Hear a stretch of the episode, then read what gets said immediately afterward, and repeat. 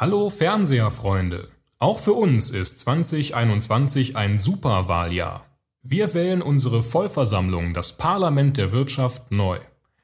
Bis zum 7. September haben Sie noch die Möglichkeit, selbst zu kandidieren oder Ihre Stimme abzugeben. Auf ihkwahl21.de finden Sie alle relevanten Informationen. Helfen Sie uns, Ihre wirtschaftlichen Interessen bestmöglich zu vertreten.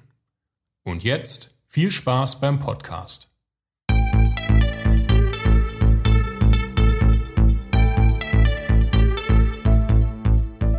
Fernseher, ein Podcast der IHK Mittleres Ruhrgebiet.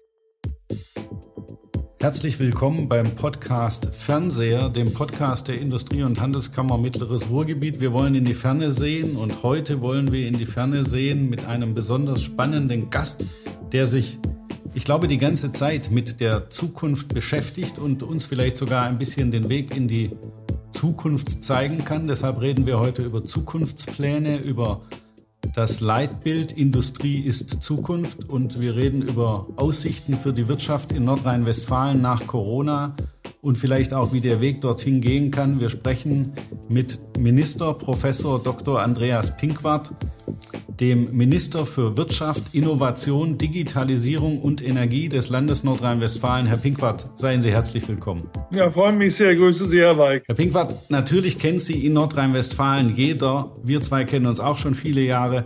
In ganz Deutschland kennt Sie jeder, aber ob Sie es glauben oder nicht, dieser Podcast wird in China gehört, in Spanien, in Frankreich, in den Niederlanden und deshalb auch wenn Sie sehr, Toll. sehr bekannt sind, stellen Sie sich doch bitte kurz vor. Ja, mein Name ist Andreas Pinkwart. Ich äh, habe die äh, tolle Aufgabe, hier in Nordrhein-Westfalen seit nunmehr vier Jahren Minister für ganz spannende Themen zu sein. Es geht hier um Wirtschaft und damit um die Menschen in unserem Land äh, und ihre Lebensbedingungen. Wie kann Wirtschaft heute für die Menschen wirksam erfolgreich sein? Sie braucht Innovation. Das ist Teil des, der Aufgabenstellung. Ähm, sie brauchen natürlich äh, auch ähm, Energie und natürlich sehr viel Digitalisierung in äh, der äh, neuen Zeit, in der wir leben. Und Energie wollen wir möglichst klimafreundlich haben. Deswegen bin ich auch für den Klimaschutz zuständig. Also alles spannende Aufgaben. Davor war ich in der Wissenschaft tätig. Davor war ich schon mal Wissenschaftsinnovationsminister in Nordrhein-Westfalen. Davor war ich auch in der Wissenschaft. Was war besser, Wissenschaftsminister oder Wirtschaftsminister? Beides hochspannend. Äh, für mich insbesondere, dass ich das jetzt nochmal von der Wirtschaftsseite aus machen darf, die Innovation. Damals habe ich es von der Wissenschaftsseite aus gemacht, jetzt von der Wirtschaftsseite. Ich kenne natürlich die Strukturen, ich kenne zum Teil auch die handelnden Persönlichkeiten noch vielfach.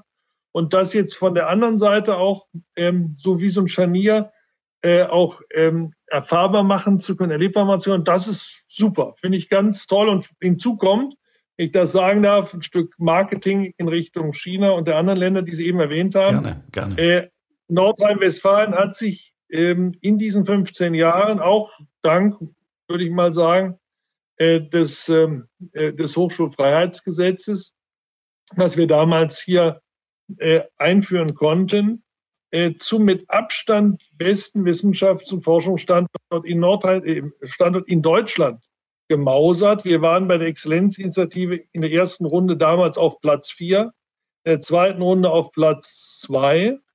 Und äh, jetzt in der letzten Runde 2018 sind wir auf Platz eins bei der Anzahl der Exzellenzcluster. Und jetzt das Schöne, äh, alleine meine Alma Mater, äh, Universität Bonn, hat mit sechs Exzellenzclustern genauso viele Exzellenzcluster gewonnen wie ganz Bayern. Das muss man sich äh, doch auch noch mal auf der Zunge zergehen lassen. Und das zeigt, wie Nordrhein-Westfalen als Industrieland eben auch längst ein innovations- und wissenschaftsgetriebener Industriestandort geworden ist, der sich mit den Besten in Europa und weltweit messen kann. Und das ist für mich eine große Freude, äh, dass ich daran habe mitarbeiten dürfen und jetzt auch die Chancen, die daraus erwachsen, für die Wirtschaft äh, noch besser mitnutzen darf. Also das können wir ja schon mal festhalten. Wir haben Bayern hinter uns gelassen. Wir sind weit vor Süddeutschland in Nordrhein-Westfalen. Damit kann ich gut arbeiten. Sie waren zwischendrin selber ja. auch mal Chef einer Hochschule. Ja, darüber kann ich etwas erzählen. Ich hatte die große Freude und Ehre, äh, Rektor der Leipzig Graduate School of Management, einer der äh, großen ähm, und bekannten äh, privaten universitären Management Schools äh, äh, zu sein, die sehr international äh, geprägt ist, die aber auch dadurch geprägt ist, dass sie in den letzten Jahren sehr viele Unicorns hervorgebracht hat in Deutschland, äh, viele Start-up-Unternehmer, sehr erfolgreich. Und ich habe dort neben äh, dem Rektorat auch selbst einen Lehrstuhl wahrnehmen können für Innovationsmanagement und Entrepreneurship. Und das war für mich eine ganz, ganz spannende Zeit weil viele der Themen, an denen ich heute arbeiten darf, in der politischen Umsetzung, haben wir damals schon vorweg gedacht, wenn man so will. Äh, und ich habe mit großer Freude auch die Jahre in Leipzig in Erinnerung. Eine ganz tolle Stadt, die sich auch äh, wunderbar entwickelt hat. Und äh, ich erinnere ja noch aus den 90er Jahren ähm, Helmut Kohls Spruch von den blühenden Landschaften. Ja, das wurde ja, ja, lange Zeit auch belächelt und, und, und manche glaubten, das sei nur ein Fake. Aber wenn Sie dann in Leipzig leben dürfen und sehen, was sich da entwickelt hat, dann sehen Sie wirklich blühende Landschaften. Und das hat mich wirklich sehr erfüllt. Auch als jemand, der sehr früh äh, als 19-Jähriger äh, 1980 in die FDP eingetreten ist. Das war äh, vor, der, vor dem NATO-Doppelbeschluss. Ähm, äh, als, als wir eine, eine, harte Konfrontation zwischen den Blöcken noch erlebt haben, äh, wirklich den eisernen Vorhang, und ich in die FDP auch deshalb eingetreten war, weil mich die Entspannungspolitik von Hans-Dietrich Genscher immer und Walter Scheel immer überzeugt hat und ich gesagt habe, wir müssen für friedliche Annäherung müssen wir versuchen, den Systemgegensatz zu überwinden und zu einer friedlichen Vereinigung in Europa äh, zu kommen und auch für Deutschland. Und wenn man dann erleben kann, muss ich ganz ehrlich sagen, immer fasziniert, dass man dann der anderen Seite äh, äh, der Mauer äh, arbeiten kann in einem freien Land. Mhm. Das hat mich über all die Jahre immer wieder neu fasziniert. Ich habe das als so großes Lebensglück, sehr persönlich, aber auch für unser Land erfahren. Ja. Ich würde gerne nochmal auf die Themen zeigt, eingehen. Dass Politik schon was bewirken kann, dass Menschen und Politik was bewirken kann, dass man Dinge wirklich verändern kann. Und zwar zum Guten hin. Das ja. wird ja vielfach auch schon mal bezweifelt, dass das ginge. Aber hier hat mir das gezeigt, dass Menschen in der Lage sind, wirklich bessere Lösungen zu erreichen. Das fände ich toll. Das stimmt. Sie sind ja gerade schon eingegangen auf die Themen Ihres Ministeriums. Ich will das nochmal wiederholen. Wirtschaft, Innovation, Digitalisierung, Energie. Also ich würde es fast hinkriegen, fast alle Themen unter diese vier Oberbegriffe zu subsumieren, die wichtig sind für unsere Zukunft und die unser Leben bestimmen. Man müsste fast sagen, das Wirtschaftsministerium in Nordrhein-Westfalen ist zu einem Ministerium für alle Lebenslagen geworden. Gibt es Themen, mit denen sich das Wirtschaftsministerium, Ihr Ministerium nicht beschäftigt? Ja gut, wir haben natürlich alle Lebenslagen, würde ich nicht sagen, aber ich würde sagen, wichtige Zukunftsthemen. Das kann man sicherlich, äh, so wie Sie es auch äh, eingangs gesagt haben, auf jeden Fall formulieren. Äh, das ist richtig, aber es gibt natürlich andere Lebenslagen auch. Wir haben das Thema Chancen Gerechtigkeit für die größere Zahl von Menschen. Da kommen wir zur frühkindlichen äh, Bildung. Äh, wir brauchen äh, mehr und bessere Schulen, Stichwort Talentschulen, was Frau Gebauer gerade auch in der Metropole Ruhr an den Start gebracht hat. Es, es geht um Gleichberechtigung, es, es geht um besseres Wohnen und es geht um, um starke Kultur und andere Themen. Also wir haben in der Landesregierung viele andere Lebenslagen auch zu bearbeiten. Das machen die Kolleginnen und Kollegen auch ganz hervorragend. Aber ich freue mich, dass ich in einem Kernbereich von Zukunftsthemen ähm, mitgestalten darf und dass wir auch wichtige Bereiche nicht in einem Gegeneinander haben, wie zum Beispiel Klimaschutz und Energie, wie das in den Jahren davor der Fall war, sondern dass wir Klimaschutz und Energie in einem Ministerium zusammenführen konnten und das aus einem gemeinsamen Ansatz heraus betreiben, also den politischen Gegensatz auflösen und gerade über Innovation, über neue Technologien zu besseren gemeinsamen Lösungen kommen von Klimaschutz und leistungsfähiger Industrie. Daran schließt sich meine nächste Frage an. Ich glaube, dass Sie das formuliert haben und ich glaube, dass ich das gelesen habe. Sie wollen Nordrhein-Westfalen zur modernsten und klimafreundlichsten Industrieregion in Europa machen. Also keine Deindustrialisierung, sondern modernste und klimafreundlichste Industrieregion in Europa. Wie geht das? Wie kommen wir dahin? Oder sind wir schon da? Ja, wir sind auf dem Weg dahin. Ich halte es erstmal für zentral, dass es uns gelungen ist, dieses Leitbild gemeinsam mit äh, der Wirtschaft und auch den Sozialpartnern hier für Nordrhein-Westfalen zu entwickeln. Das war mir auch ganz wichtig, dass wir das wirklich gemeinsam äh, äh, angehen und äh, ein, eine positive Vision haben für unser Land. Und natürlich müssen wir dann die Voraussetzungen auch dafür schaffen. Wir müssen uns sicherlich ehrgeizige Klimaschutzziele geben. Das haben wir gerade gemacht mit der Novelle des Klimaschutzgesetzes Nordrhein-Westfalen. Das ist äh, das ambitionierteste Zielniveau auf Länderebene. Äh, wir haben auch bei den Zwischenzielen 2020 äh, enorme Fortschritte erzielen können. Wir sind besser als der Bundesdurchschnitt, viel besser als Bundesländer wie Baden-Württemberg beispielsweise. Das ist, glaube ich, ein großer Erfolg. Aber wir haben nach vorne nicht nur auch noch mehr vor, sondern wir haben zwischenzeitlich auch Initiativen auf den Weg gebracht, die dabei wirksam sein werden, das mit einer leistungsstarken Industrie erreichen zu können. Ich nenne beispielhaft unsere Initiative In4 Climate. Äh, ich nenne äh, äh, dort arbeiten über 30 Industrieunternehmen und die Wissenschaft zusammen, um gemeinsame Technologien auch äh, zu entwickeln, gemeinsame Pfade auch zu beschreiten hin zur Klimaneutralität. Ich nenne nur mal das Stichwort Wasserstofftechnologie als Enabler dafür. Äh, wir haben aber auch äh, den Umbau des Energiesystems hier äh, mit unserer Energieversorgungsstrategie beschre beschreiben können, Aufbau der Erneuerbaren, Wind, aber eben auch andere Erneuerbare, wie insbesondere PV, auch das zusammen Photovoltaik mit den Bürgern, aber auch den Unternehmen, wo wir mit, äh, mit Handel, mit Logistik zusammenarbeiten. Wir haben so viel ungenutzte Dachfläche in Nordrhein-Westfalen, auch auf gewerblichen äh, Anlagen wie kaum eine andere Region in Europa. Also müssen wir sie noch wirksamer nutzen. Genau das wollen wir tun. Wir arbeiten aber eben auch an einem äh, Netzausbau mit anderen Nachbarn zusammen, sowohl Stromnetze als auch Gas-Wasserstoffnetze, damit wir erneuerbare Energien auch in flüssiger Form äh, hier für Nordrhein-Westfalen nutzbar machen können, auch Speicher äh, dadurch, äh, natürliche Speicher, die unsere Salzkavernen etwa nutzbar machen können für Wasserstoff und so weiter. Also wir haben, will ich sagen, ein Konzept, was sicherstellt, dass wir mit erneuerbaren Energien onshore, offshore und auch mit Wasserstoff in der Lage sind, den bezahlbaren Strom, klimafreundlichen Strom von morgen zu ähm, äh, verfügbar zu haben und auf der anderen Seite auch die Produktionsprozesse der Industrie klimaneutral zu gestalten, beispielsweise durch Einsatz von Wasserstoff am Hochofen bei ThyssenKrupp in Duisburg, äh, durch entsprechende äh, Innovationen bei der Herstellung zum Beispiel von Zement, von Glas, von Papier, einer höheren Recyclingquote bei Aluminium, einer anderen Elastizität in der Aluminiumproduktion, um die Energienachfrage flexibler auf das volatilere Angebot hin auszurichten. All das haben wir hier mit, mit den Akteuren in Wirtschaftswissenschaft auf den Weg bringen können, treiben das voran.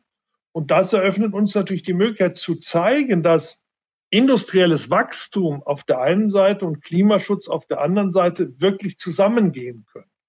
Das ist genau das, was äh, wir brauchen. Und Nordrhein-Westfalen ist da sicherlich jetzt schon ganz weit vorne. Und ich bin sicher, 2030 werden wir die prägende Modellregion für diese Themen in Europa sein. Da sind ja noch ein paar andere Regionen hinterher und setzen auch natürlich auf erneuerbare Energien, setzen auch auf Wasserstoff. Warum werden wir die Nase vorn haben in Nordrhein-Westfalen? Ja, wir werden die Nase vorn haben. Einmal, weil wir äh, auch sehr früh vorangehen, äh, weil wir es äh, ganzheitlich angehen. Also wir sagen jetzt nicht nur, dass wir Erneuerbare zum Beispiel hier verstärken müssen, das ist richtig, sondern dass wir dann eben auch sagen, weil wir den Mix brauchen aus Onshore und Offshore, wir brauchen auch die Netze, wir brauchen ähm, äh, die äh, Hochleistung, äh, wir brauchen aber auch bei der mittleren Leistung also bei den regionalen Netzen und auch bei den ähm, örtlichen Netzen brauchen wir auch Technologien, um deren Stabilität in der neuen Welt zu erhöhen. Ja. Dafür braucht man auch neue Technologien. Und jetzt reden wir nicht nur darüber, dass man das braucht, sondern wir stellen die selbst her, weil wir die ganzen Unternehmen, die Siemens, die Mitsubishi und andere Firmen in der Metropole Ruhr überwiegend äh, Stimmt, ja auch ja. zu Hause haben, Gott ja. sei Dank, die MANs und so weiter dieser Welt, die ThyssenKrupps.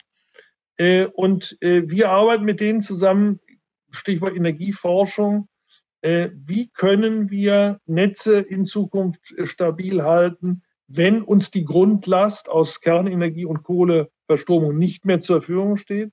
Trotzdem brauchen wir stabile Netze. Und das schaffen wir nur über neue Technologien. Die Technologien entwickeln wir hier, Stichwort auch Elektrolyseure. Wenn wir an die Wasserstoffherstellung denken, dann sind wir eben nicht nur Nutzer für Wasserstoff, sondern wir sind auch die Ermöglicher für die Nutzung, indem wir die Technologien hier entwickeln, vorantreiben. Damit helfen wir uns selbst, aber wir helfen natürlich auch anderen und verdienen damit hoffentlich in Zukunft auch das Geld, was wir brauchen, um dann mit diesen neuen Technologien hier auch Wohlstand und Arbeit sichern zu können. Und diesen Umbauprozess sozusagen parallel an einem Standort organisieren zu können, das gleiche gilt für die Automobilzulieferindustrie, wir haben ja äh, nur wenige OEMs hier, aber äh, auch die transformieren sich wie Ford in Köln hin zur Elektromobilität. Das begleiten wir auch sehr aktiv seitens des Landes. Äh, wir haben Mercedes in Düsseldorf ähm, mit, mit der Sprintproduktion. Auch dort findet die Erweiterung hin zur Elektromobilität statt. Aber vor allen Dingen haben wir 200.000 Beschäftigte in der Automobilzulieferindustrie. Und da haben wir jetzt noch in unserer neuen Studie zeigen können, dass vier Fünftel dieser Betriebe eher die Vorteile nutzen können in Zukunft, die sich ergeben aus der Transformation von den Verbrennern hin zu neuen Antriebstechnologien. Und da gilt es eben auch frühzeitig durch Clusterbildung beispielsweise diese neuen Felder, auch diese Stärken, die wir schon haben, in den neuen Feldern weiter zu stärken und die Wachstumschancen von morgen äh, gemeinsam auch in den Blick zu nehmen und nutzbar zu machen, um möglicherweise die Rückgänge, die wir haben aus den Bereichen Brennertechnologie, Antriebstechnologien, klassischer Art, nicht nur kompensieren zu können, sondern möglichst überkompensieren zu können, um Wachstumspotenziale von morgen auch sichern zu können. Auch diese Transformationen besprechen wir mit diesen Industrien zusammen und versuchen dann die Fähigkeiten, die wir am Standort haben, auch die Forschungsfähigkeiten, zu nutzen, um unseren Standort für dieserlei Investitionen so spannend wie möglich zu machen und auch neue Firmen anzusiedeln, wie wir unlängst zum Beispiel im westfälischen Raum die Firma in Ebda ansiedeln konnten für Thema Elektrolyseure, die in diesem Standort auch genutzt, hier bevorzugt haben, weil wir eben Spitzenforschung haben, Bereich Brennstoffzellentechnologie etwa ja. Essen-Duisburg an der Universität, wo wir seit vielen Jahren ganz weit vorne sind. Mir ist es uns gelungen, die Batteriezellforschungsfabrik nach Münster zu holen, um auch die Batterietechnologie der Zukunft weiter verbessern zu können. Das ist ein Investment des Bundes, Größenordnung von einer halben Milliarde Euro. Wir nehmen 200 Millionen als Land in die Hand, um dort einen ganz tollen Forschungscampus aufzubauen. Münster, Aachen, Jülich, die Helmholtz-Gesellschaft wirken dort zusammen mit der Industrie, auch international. Und das ist wiederum für mich ein Asset, wenn wir Firmen hier halten wollen, äh, wollen, dass sie hier transformieren, beziehungsweise dass Firmen von außen dazukommen, sich überlegen, ob sie hier in Zukunft Batteriezellen fertigen wollen oder andere Komponenten fertigen wollen. Äh, wir haben eine starke Chemie am Standort im Ruhrgebiet, im Rheinland. Auch, auch die Chemie ist ein ganz wichtiger Treiber der Elektromobilität beispielsweise. Und da ist auch ganz wichtig, diese Industrien sehr frühzeitig auch mit einzubinden in diese neuen Forschungs- und Entwicklungsfähigkeiten und sie dadurch an den Standort zu binden und sie einzuladen, hier auch ihre Industrieanlagen zu modernisieren, zu erweitern. Und dafür, wenn ich das noch anbringen darf, ist es natürlich auch wichtig, dass wir ein gutes Regelwerk haben, ein Rahmenwerk haben, gerade wenn es um Investitionen geht, dass man hier genügend Investitionsmöglichkeiten auch findet. Das sind wichtig zentral gelegene, gut erschlossene Gewerbe- und Industriegebiete und schnelle Planungs- und Genehmigungsverfahren. Und das ist für einen so hoch verdichteten Raum wie Nordrhein-Westfalen gar keine Selbstverständlichkeit. Ja, da sind viele gefordert, viele müssen ineinander wirken und mitmachen wollen. Aber auch da haben wir manchen Fortschritt schon durch Entfesselung auch erzielt, dass wir, da, dass wir da schneller werden, dass wir da auch verlässlicher werden für Investoren. Denn wir sehen es ja auch an anderen Standorten wenn Sie heute einen internationalen Investor für solche Technologien gewinnen wollen, der will ja nicht in fünf oder zehn Jahren die Fabrik an den Start bringen, der will in 18 Monaten spätestens äh, seine Produkte äh, dann vom Band rollen sehen. Und darauf müssen wir uns eben auch einstellen, auch die öffentliche Hand einstellen. Und das wollen wir eben in Nordrhein-Westfalen unter der Maßgabe mitorganisieren, dass wir sagen, jede neue Investition zahlt ja doppelt ein auf soziale und ökologische Marktwirtschaft. Denn jede neue Investition macht Arbeitsplätze sicherer und entlastet in aller Regel die Umwelt, weil die neuen Technologien in aller Regel eben auch die klima- und umweltfreundlicher sind. Und insofern ist es wichtig, dass wir uns schnell und schneller als andere Standorte erneuern können und diese Transformation hier organisieren. Das machen wir sehr gerne mit der Wirtschaft, mit den Sozialpartnern, auch den Umweltverbänden zusammen, damit wir uns da nicht im Gegeneinander blockieren, sondern im Miteinander versuchen, bessere Lösungen zu erreichen. Was zählt für Sie persönlich, Herr Professor Pinkwart, zu den wichtigsten Nachhaltigkeitszielen, abgesehen vom Klima? Ja, die, die Resilienz äh, von Gesellschaften ist, glaube ich, zentral und dazu gehört äh, durch Klima-Umweltschutz das eine. Das andere ist die Ressourcensicherheit, da gehört auch das Wasser zum Beispiel dazu.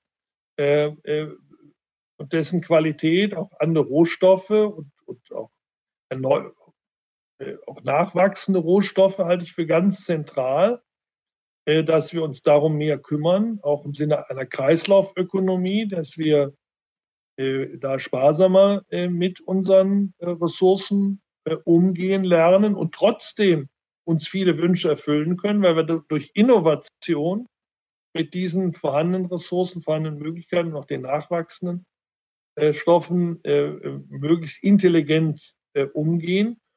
Und dazu drittens brauchen wir vor allen Dingen Wissen. Wir brauchen Kompetenz. Wir brauchen auch soziale Kompetenz. Ähm, wir, wir müssen Fähigkeiten haben, als Gesellschaften uns dem Neuen immer wieder neu auch gegenüber zu öffnen und uns an erhebliche ähm, Entwicklungssprünge auch ähm, äh, zu gewöhnen und uns äh, weiterentwickeln zu können, uns immer wieder neu ermutigen, dass wir uns da auf, auf diese neuen Wege auch begeben können. Ich nenne jetzt nur mal Covid und den Impfstoff und dass wir in so kurzer Zeit einen mRNA-Impfstoff hatten, ist ja faszinierend, aber es ist auch für mich faszinierend, dass sich äh, hunderte Millionen von Menschen auf eine solche neue Technologie bereit sind einzulassen. Das muss man auch mal sehen. Das, dazu gehört ja auch eine Gefäß. Es gibt ja auch äh, äh, Gegner und, und äh, andere, die das irgendwie kritisieren. Aber die große Mehrzahl ist bereit, sich auch dem Neuen gegenüber zu öffnen. Dazu gehört aber auch Know-how. Wir müssen eben in der Lage sein, diese Fülle von Informationen, die dafür, dazu auch täglich geliefert wird, die müssen wir auch auswerten können als Menschen. Und äh, die Demokratie braucht ja auch einen Raum, um äh, diesen Diskurs führen zu können, um in immer kürzeren Zeitabständen trotzdem für die Menschen relevante Entscheidungen verantwortungsvoll wägen und dann aber auch treffen zu können und Mehrheiten dafür zu gewinnen, dass sie diese Veränderung mitzugehen, mitgehen. Und das setzt aus meiner Sicht auch voraus, dass wir gut gebildete Menschen haben, die, die sich ein eigenes Urteil bilden können, die auch abwägen können, die äh, eine Fähigkeit ja. haben, mit verschiedenen Argumenten sich auseinandersetzen können und sich nicht nur in Echokammern flüchten, sondern die in der Lage sind, auch andere Meinungen mindestens mal sich anzuhören und, und mit einzubeziehen in die eigene Entscheidungsfindung. Und dieser Offenheit, das setzt äh, umfassende Bildung voraus. Da geht es nicht nur um Fachwissen in irgendwelchen Disziplinen, um auswendig lernen, sowas, das ist nicht das Thema. Es geht um umfassende Kompetenzen äh, und, und Bereitschaften, offen zu sein, abzuwägen und äh, auch zu Kompromissen zu finden, äh, zu Toleranz auch anderen gegenüber. Das alles sind große gesellschaftliche Fähigkeiten. Und das gehört zur Resilienz einer äh, weltoffenen, toleranten Gesellschaft. Das müssen wir uns erarbeiten. Und deswegen Bildung, Bildung, Bildung. Das ist, glaube ich, zentral für Gesellschaften. Und, und da müssen wir, glaube ich, alle noch viel mehr tun. Und das ist nicht nur am Anfang eines Lebens wichtig, wie das vielleicht früher stärker gesehen wurde, sondern wir brauchen lebenslange Bildung und die Chance zur lebenslangen Teilhabe von Menschen auch an diesen äh, Diskussionsprozessen. Ich glaube, das ist neben den anderen genannten Themen die zentrale Frage.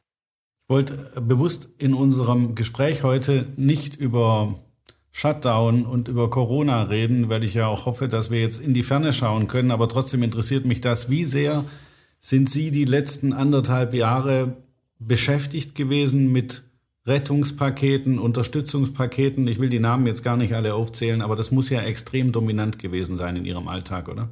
Ja, das war ein wichtiges Thema, aber ich muss mich bedanken bei meinen Mitarbeiterinnen und Mitarbeitern, sowohl im Ministerium, in den anderen Ministerien, aber auch äh, gerade in unseren Bezirksregierungen, die das hier auch umgesetzt haben. Es wird ja auch gerne mal kritisiert, der öffentliche Sektor und, und die Beamten und, und so weiter, die öffentlich Bediensteten.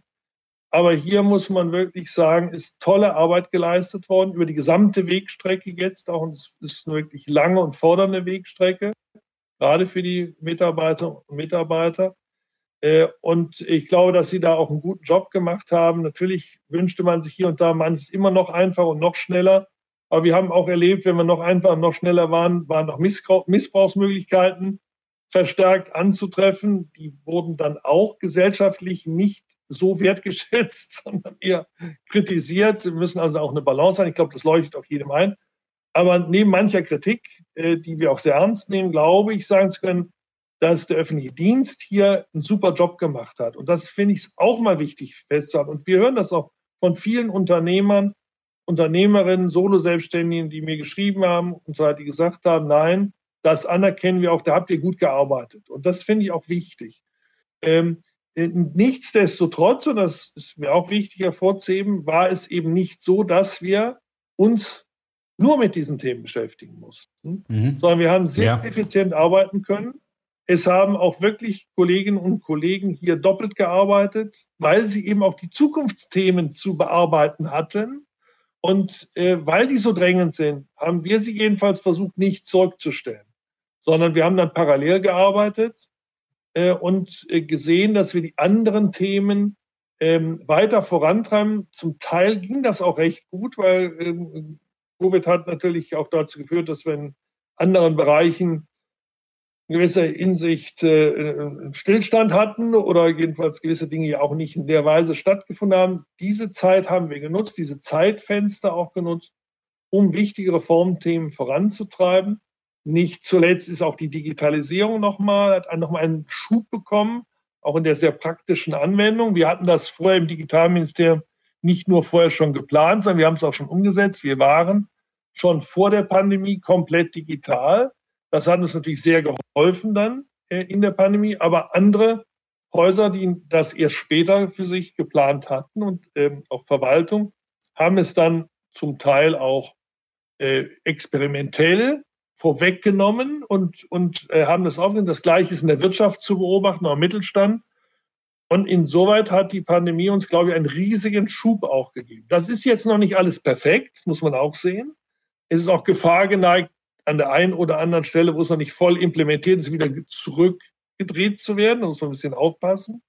Sondern man muss jetzt diese Energie mitnehmen, die positive Erfahrung mitnehmen, die Kompetenzen, die sie entwickelt haben, mitnehmen, um es wirklich dann nach vorne, auch konzeptionell nochmal nachzujustieren, zu verbessern, aber es doch ähm, wirklich nutzbar zu erhalten, äh, auch die Art, wie wir arbeiten, von wo aus wir arbeiten, das alles wird sich äh, dynamischer jetzt entwickeln. Insofern, ja, das ist eine Belastung gewesen für alle, glaube ich, in unserem Land, auch für uns. Aber wir haben es versucht und das habe ich auch bei vielen Unternehmen so beobachtet, ähm, die ich besuchen konnte, dann wieder in den letzten Monaten stärker, als das zu Beginn der Covid-Krise der Fall war. Das, äh, das fand ich auch sensationell.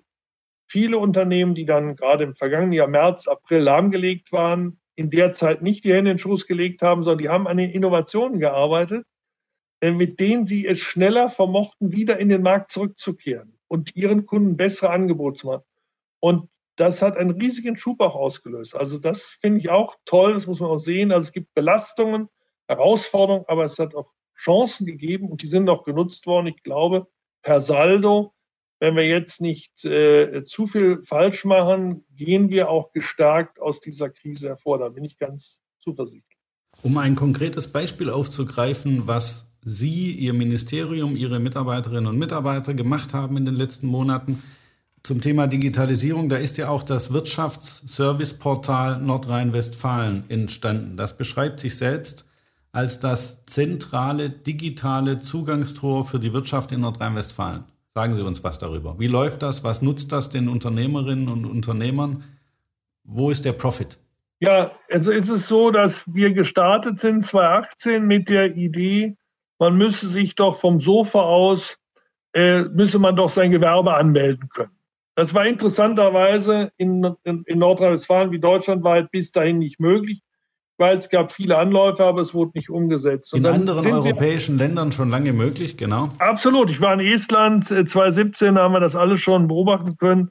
Sie haben völlig recht. Aber hier, ich habe mir meine Beamten gefragt, geht das denn? Dann haben gesagt, oh, ja, das sind wir schon seit 15 Jahren äh, in der Diskussion. Aber wir haben es nicht umgesetzt. Das ist natürlich auch ähm, darauf unter anderem zurückzuführen, dass wir die Bürokratie nicht nur erfunden haben, wir haben sie in der analogen Welt zur Perfektion entwickelt. Unser Rechtssystem ist, Verwaltungssystem ist so komplex, weil wir für alle Lebenslagen ja auch irgendeine Regel haben. Was ja einerseits faszinierend ist und, und toll ist, aber auf der anderen Seite dazu führt, dass es schier undurchdringlich ist, selbst, selbst für, für Tech-Freaks, und Digitalexperten schier äh, unüberschaubar äh, ist. Und deswegen habe ich dann auch gesagt, gut, und wir hatten das Glück, dass einige Mitarbeiterinnen, Mitarbeiter hier so freundlich waren, zu sagen, jetzt versuchen wir es einmal nochmal. Und dass sie, dass sie eben nicht den Fehler erneut begangen haben, das alles erstmal ganz komplex zu durchdenken und dann nach Lösungen zu suchen, sondern einfach sagen, ja, okay, Digitalisierung vom Sofa aus, digitale Gewerbeanmeldung, da fangen wir jetzt an. Und damit sind wir dann ab Sommer 2018 tatsächlich am Start gewesen. Die war natürlich äh, nicht äh, medienbruchfrei schon in den Verwaltungen umsetzbar gemacht. Das war der Einstieg. Man konnte am Bildschirm eben äh, beginnen, das Gewerbe anzumelden und dann kam schrittweise Ummeldung, Abmeldung, verschiedene Rechtsformen. Dann war die Frage medienbruchfreie Bearbeitung der Vorgänge in der Verwaltung. Dann war die Frage ja, warum nur Gewerbemeldungen? Ich habe dann noch andere Themen. Wenn ich einen Handwerksbetrieb anmelden will oder eine Gaststätte, dann brauche ich andere äh, Anzeigen, die ich tätigen muss oder auch äh, Genehmigungen. Und dann war die Frage One-Stop-Shop und äh, äh, kann ich das nicht alles über ein Portal machen? Äh, Once-Only-Prinzip, gib einmal die Daten ein und alle anderen werden informiert. Und dann ist das ausgebaut worden zum Gewerbeservice-Portal, wo Sie eben ein Gewerbe in der jeweiligen Branche mit den jeweiligen Anforderungen, dann ganzheitlich ja schon digital auch ähm, äh, zur Anmeldung bringen konnten.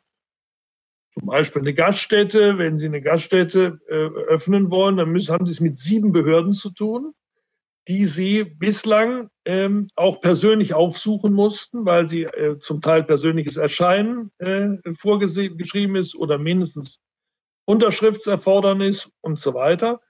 Äh, und jetzt kann dieses Portal eben diese Abläufe komplett digital ähm, äh, abbilden. Ja, und äh, dann war die Überlegung, ähm, das Wirtschaftsrecht in Deutschland ist äh, so komplex, dass wir viele, viele Fragen mehr zu lösen haben, dass wir auch Verlinkung hin zum Steuerthema oder zum Förderungsbereich auch eröffnen wollten. Und dann haben wir äh, das Wirtschaftsservice-Portal sozusagen an den Start gebracht, mit den Kammern in sehr enger Zusammenarbeit äh, und äh, auch mit anderen Bundesländern. Wir haben dann mit Bayern und anderen zusammen auch jetzt das Unternehmenskonto an den Start bringen können. Das äh, Servicekonto gab es ja schon vorher für die Authentifizierung des Einzelunternehmers, aber sie konnten halt noch nicht die Kapitalgesellschaft authentifizieren, so wie es im Handelsregister möglich ist. Dafür haben wir jetzt das Unternehmenskonto, das gilt deutschlandweit. Und damit können sich jetzt auch Geschäftsführer von GmbHs zum Beispiel authentifizieren und dann entsprechende Rechtsgeschäfte, verwaltungsbezogene Rechtsgeschäfte eben abwickeln über dieses Wirtschaftsserviceportal. Und äh, wir haben jetzt über 50 Verwaltungsleistungen bereits voll digital entwickeln können. Äh, über den OZG-Prozess wollen wir bis Ende des nächsten Jahres zusammen über 350 solcher Verwaltungsleistungen digital haben. Und dann ist das eine Art digitales Gewerbeamt, ja, wo Sie vielfältige Leistungen, die auch zum Teil die Kammern, äh, IAK, Handwerkskammer, andere Einrichtungen erbringen, über ein Portal erreichen und dort auch erledigen. Ich denke, das ist ein großer Durchbruch zur Verwaltungsvereinfachung auch und zur, zur Beschleunigung auch äh, von äh, Prozessen und ein sehr schönes Beispiel für mich dafür, wie Digitalisierung der öffentlichen Verwaltung auch tatsächlich ganzheitlich dann am Ende des Tages auch äh, funktionieren kann. Jetzt haben wir ganz viel über Zukunft gesprochen, über Innovation, über Digitalisierung, über Klima. Und jetzt, ich weiß, Sie haben keine Kristallkugel auf Ihrem Schreibtisch stehen. Aber wir sind im Podcast Fernseher. Wie sieht die Situation in Nordrhein-Westfalen in einem Jahr aus? Von mir aus auch mit der Vorbedingung, wenn alles klappt, so wie Sie sich das wünschen. Ja, ich gehe davon aus, rein wirtschaftlich, dass äh, wir äh, jetzt mit Covid äh, viel souveräner werden umgehen können, als uns das noch vor einem halben Jahr oder gar vor einem Jahr möglich war, weil die Impfung weit fortgeschritten ist und wir, so hoffe ich sehr, in den nächsten sechs, acht Wochen weitere erhebliche Impffortschritte sehen werden. Ich setze sehr darauf, dass die Unternehmen, denen ich sehr dankbar bin für ihren bisherigen Einsatz, erneut nach den Ferien sehr helfen werden, auch mit Impfaktionen in den Betrieben. Ich setze darauf, dass die Hochschulen, die das schon angekündigt haben, einen wichtigen Beitrag leisten, um die Studierenden zu impfen. Baue darauf, dass wir auch Unterstützung in den Schulen haben, damit wir die über Zwölfjährigen geimpft bekommen und vieles mehr. Ich denke auch, dass wir uns das eine oder andere vielleicht noch einfallen lassen können an Anreiz, äh, äh, um insgesamt deutlich zu machen, dass das wichtig ist für unsere Gesellschaft, dass freiwillig mehr Menschen diese Option für sich wählen und dass wir dann gefestigter durch Herbst und Winter äh, kommen. Das wäre ganz zentral. Wir sollten dann allerdings auch, wenn wir diese Fähigkeiten jetzt haben und noch weiter verstärken, auch lösen von den Regelwerken und Beschränkungen, wie wir sie noch vor einiger Zeit äh, für notwendig äh, erklärt hatten und die auch notwendig waren, weil wir noch nicht so weit fortgeschritten waren. Das sind wir aber jetzt bald. Da müssen wir uns auch mehr trauen, was zum Beispiel die Inzidenzen anbetrifft. Auch das Gesundheitswesen ist viel robuster, kann viel besser damit umgehen. Ich setze sehr darauf, dass die Wirkstoffforschung schneller vorankommt. Wir fördern da auch einiges. Das war mir am Anfang ein bisschen zu kurz gekommen. Da war man sehr fokussiert auf den Impfstoff. Aber gibt es sehr gute Möglichkeiten, auch bei Wirkstoffen, gerade Proteinforschung, äh, äh, voranzukommen, ähm, äh, damit wir äh, darüber auch die Risiken weiter äh, verringern äh, können. Über Antikörper schneller vorankommen. Und wenn wir so gefestigter sind, dann bin ich ganz zuversichtlich, dass die Bereiche, die ja ganz massive Einschnitte erlebt haben, Hotel- und Gaststättengewerbe, der Handel, ähm, aber auch gerade der Kulturbereich, der Messebereich, die Kreativwirtschaft, all diese Bereiche, dass die jetzt wieder eine Chance bekommen, auch mit neuen Konzepten, da hat sich die Welt ja nicht stehen geblieben. Stichwort Digitalisierung im Handel, dass da neue Konzepte kommen, aber dass da eine äh, eine neue Begeisterung entsteht, ein Aufruf steht, dass diese wichtigen Branchen, die auch sehr personalintensiv sind, dass die jetzt wieder richtig meine Erwartung auch und die Politik muss die Voraussetzungen dafür auch schaffen, dass das gelingen kann. Und das wird natürlich auch zur Stabilisierung der Binnennachfrage auch in Europa weltweit beitragen. Ich bin zuversichtlich, dass die Industrie sich weiter gut entwickelt, die sich ja jetzt schon äh, auch relativ gut in der Krise geschlagen hat, trotz mancher Lieferkettenprobleme und dann Materialengpässe. Ich hoffe, dass wir das überwinden können, dass die Industrie, auch das Handwerk, äh, die Bauwirtschaft weiter ein, ein starke, starke Säule sein werden und dass wir spätestens äh, mit Beginn des neuen Jahres auch auf Vorkrisenniveau äh, wieder uns befinden und dann auch hoffentlich eine noch stärkere Wachstumsphase vor uns liegen haben. Also blicke ich, Herr Weig, optimistisch auf das Jahr 2022, äh, auch was die anderen Themen anbetrifft, äh, die wir ansprechen konnten. Stichwort Klimaschutz, Stichwort ähm, äh, auch Digitalisierung, Innovationsthemen. Also da steht uns sicherlich noch vieles offen. Wir müssen es nur auch nutzen. Und vielleicht den Gedanken zuletzt, wir sollten äh, wieder mit Begeisterung ans Werk gehen und auch uns ein höheres Tempo wieder zutrauen. Denn die Welt bleibt nicht stehen und es wäre gut, wenn wir vorne weiter mit dabei wären, so wie wir es jetzt bei Olympia ja auch sehen. wo man total begeistert ist, welche Sportler nicht nur aus Deutschland, sondern äh, auch aus äh, Italien beispielsweise äh, in der Leichtathletik da ganz vorne mitlaufen und äh, tolle Ergebnisse erzielen können, was mir wiederum zeigt, ähm, Europa ist kein alter Kontinent, sondern ein hochmoderner, junger Kontinent. Äh, wir haben noch viele Chancen, wir müssen sie nur nutzen. Schönere Schlussworte hätte ich mir nicht wünschen können in diesem spannenden, für mich zumindest total kurzweiligen Gespräch mit Professor Dr. Andreas Pinkwart, dem Minister für Wirtschaft, Innovation, Digitalisierung und Energie des Landes Nordrhein-Westfalen. Herr Pinkwart, vielen Dank für Ihre Zeit.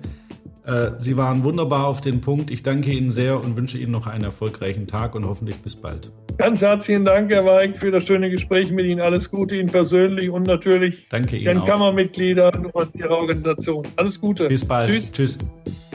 Das war das Gespräch mit dem Herrn Minister das war in die Ferne geschaut, das war Digitalisierung, das war Innovation, da war ganz viel bei. Wenn es Ihnen gefallen hat, liebe Zuhörerinnen, liebe Zuhörer, freuen wir uns über Likes, natürlich in den sozialen Netzwerken. Wir freuen uns, wenn Sie uns abonnieren. Wir freuen uns aber auch über Verbesserungsvorschläge. Wir freuen uns, wenn Sie uns mitteilen, welche Themen wir aus Ihrer Sicht gerne mal aufgreifen sollten. Und natürlich gibt es eine Gruppe für den Podcast auf unserer Business-Plattform netzen.de. Auch da können Sie uns finden und können Sie mit uns in, ins Gespräch treten. Und ansonsten sage ich wie immer, lassen Sie uns in Kontakt bleiben.